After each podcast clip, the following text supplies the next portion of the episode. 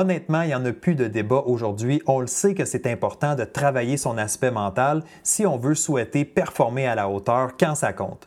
Donc, les meilleurs athlètes au monde aujourd'hui investissent du temps sur le volet psychologique, sur le volet préparation mentale. C'est rendu pratiquement la norme. Alors aujourd'hui, ce que je voulais te présenter, c'est comment travailler ton mental pour avoir une performance optimale. Mais surtout, on va mettre l'emphase sur c'est quoi les choses que tu dois savoir avant de débuter ton entraînement. Épisode numéro 107 de Direction Excellence. Trois choses à savoir avant de débuter ton entraînement mental.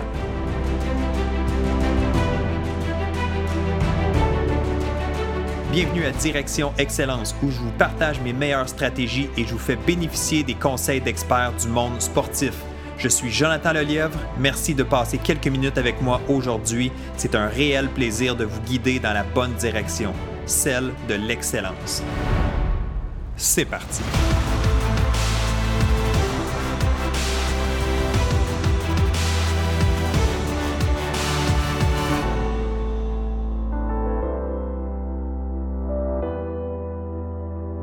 Salut, bienvenue à ce nouvel épisode de Direction Excellence, que tu m'écoutes en format vidéo sur YouTube ou en format podcast dans tes oreilles.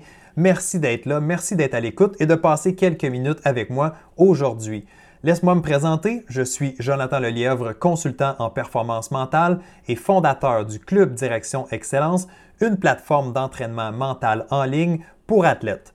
Visite le www.directionexcellence.com pour tous les détails. OK, on va aller tout de suite dans le vif du sujet. Donc, on va commencer avec les trois choses à savoir avant de débuter ton entraînement mental. Donc, tu vas voir, on va se concentrer sur trois points relativement simples, très appliqués. Donc, on va être vraiment dans le comment.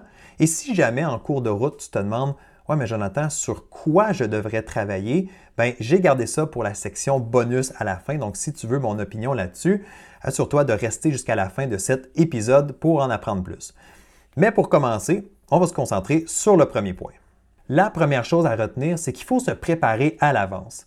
L'entraînement mental, comme tous les autres aspects de ta discipline d'ailleurs, c'est quelque chose qu'il faut s'y investir longtemps à l'avance. Ce n'est pas quelque chose qu'on fait comme ça à la dernière minute, ce n'est pas non plus à faire de façon précipitée. Donc il faut se donner du temps, de l'espace, il faut utiliser les outils, il faut se familiariser, il faut changer, oui, certaines de nos croyances. Donc tout ça demande du temps. Donc, il ne faut pas être pressé. Moi, si quelqu'un m'approche et qui me dit Écoute, Jonathan, est-ce que tu peux transformer mon mental pour ma prochaine compétition dans une semaine ou dans deux semaines Bien, c'est sûr que je vais dire faut ajuster les attentes. Oui, je peux t'aider, oui, je peux te donner des trucs, mais de là à dire que tu vas avoir un mental d'acier pour ta prochaine compétition, je ne crois pas que ça se passe comme ça. Il faut se donner du temps. Alors, les meilleurs athlètes au monde le savent et investissent du temps régulièrement ou planifient ça même dans leur saison pour s'assurer qu'ils travaillent, qu'ils développent ce muscle-là entre les deux oreilles. Une athlète comme euh, Bianca Andreescu, qui est une joueuse de tennis canadienne qui a remporté le US Open, un tournoi du Grand Chelem, ben Bianca, c'est une athlète qui a commencé à travailler son mental assez tôt dans sa carrière. Donc, dès l'âge de 12 ans, elle a été, euh, sa mère l'a introduit à la visualisation. C'est une fille qui, qui lit des livres, qui, est curieuse, qui va continuer à, chercher des outils pour l'aider à performer sur le terrain, mais ça date pas d'hier. Ça date de très tôt, dans, ben, relativement tôt dans, sa, dans sa, carrière.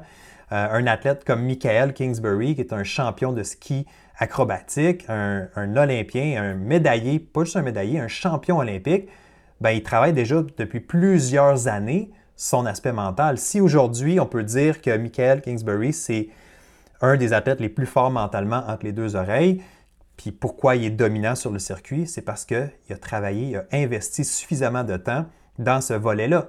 Et même, on pourrait dire un peu plus jeune dans sa vie, donc à l'âge de 6-7 ans, il y avait déjà des objectifs, il y avait déjà des ambitions.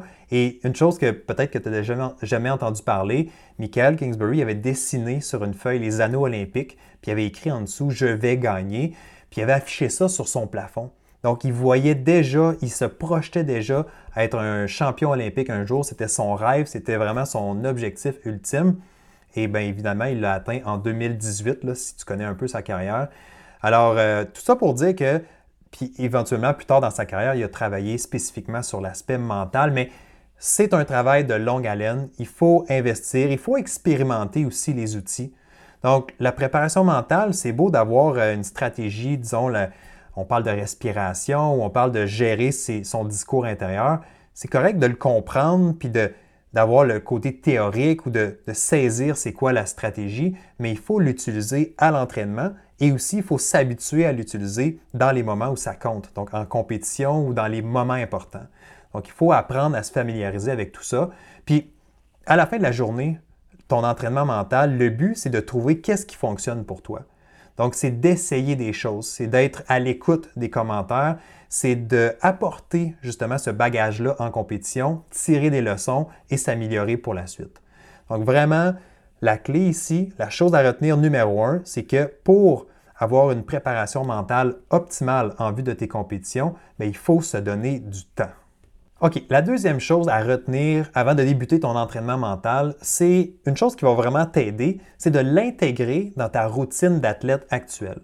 Au lieu de voir ça comme un ajout que tu fais sur tes 15, 20, 30 heures d'entraînement par semaine, vois-le plutôt comme un complément ou vois-le plutôt comme quelque chose qui va bien s'intégrer dans ta routine. Exemple, si tu dis, moi je veux améliorer ma visualisation parce que je veux m'en servir en compétition, donc un, tu le sais qu'il faut le travailler à l'avance. Hein. La visualisation ou l'imagerie mentale, c'est une habileté. Il faut s'habituer, il faut développer cette habileté-là si on veut être capable de le maîtriser et de s'en servir. Donc, un, il faut que tu prennes le temps de le faire. Et deux, au lieu de dire, ben, je vais prendre du temps euh, chez moi la fin de semaine ou pourquoi tu n'intégrerais pas ça dans ta routine actuelle, au début ou à la fin d'un entraînement?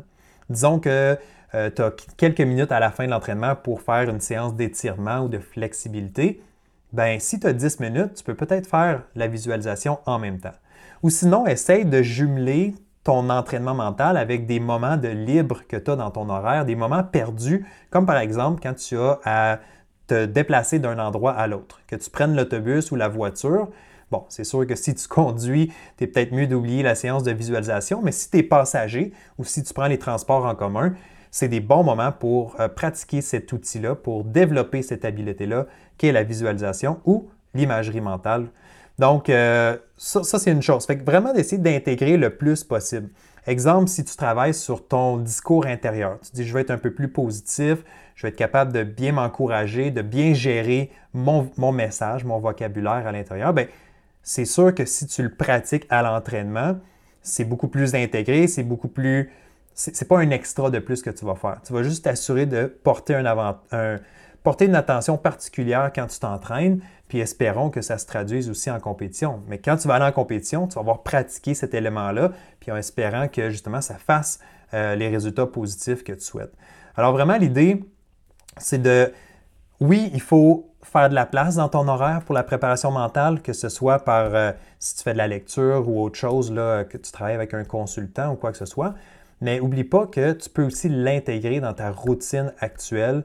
Et comme ça, ben, ça c'est moins lourd, ça ne semble pas comme un ajout de plus à tout ce que j'ai à faire, mais au moins tu vas pouvoir avancer sur ce volet-là. D'ailleurs, pose-toi la question, quel pourcentage représente l'aspect mental dans ta réussite? Si tu 10, 20, 30, 50% il y a des gens qui vont me dire Hey Jonathan, moi c'est 80% de ma réussite. Parfait. Si l'aspect mental représente 80 ben, combien de temps tu investis chaque semaine dans ce volet-là?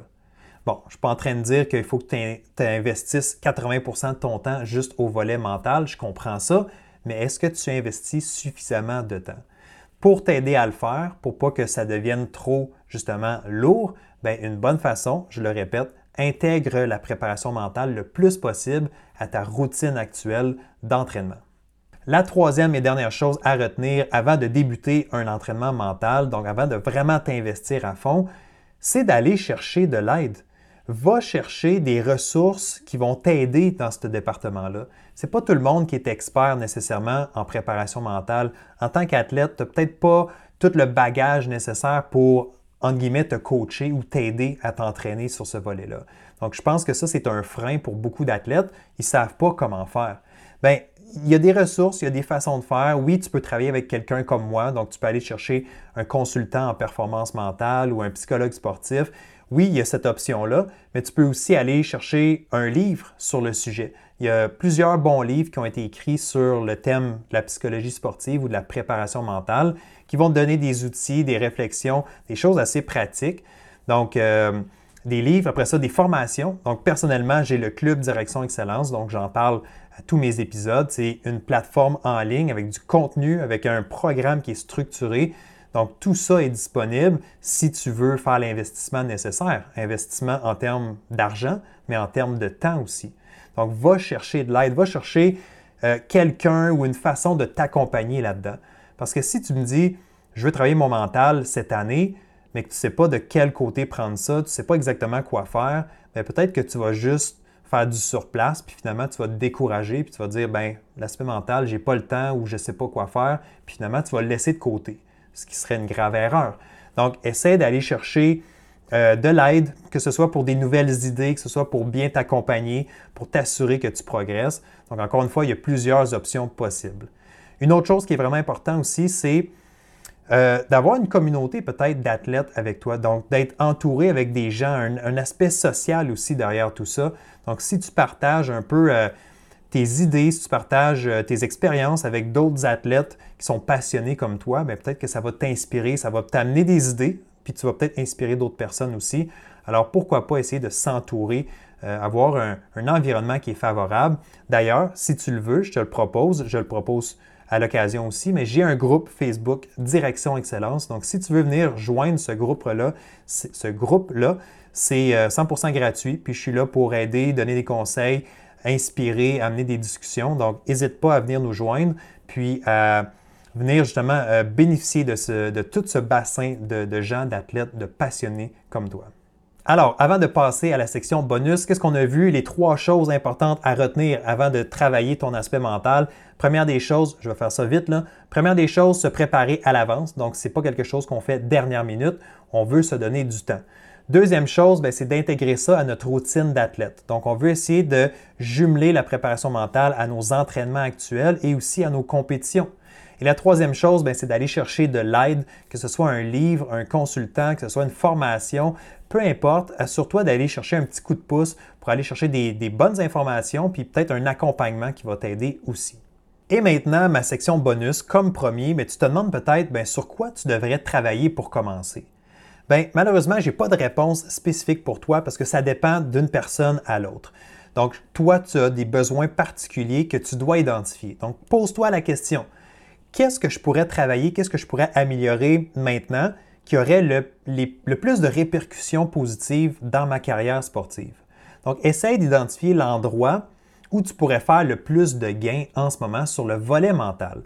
Une fois que c'est fait, une fois que tu as dit, ben moi, disons, c'est la confiance, ben travaille là-dessus.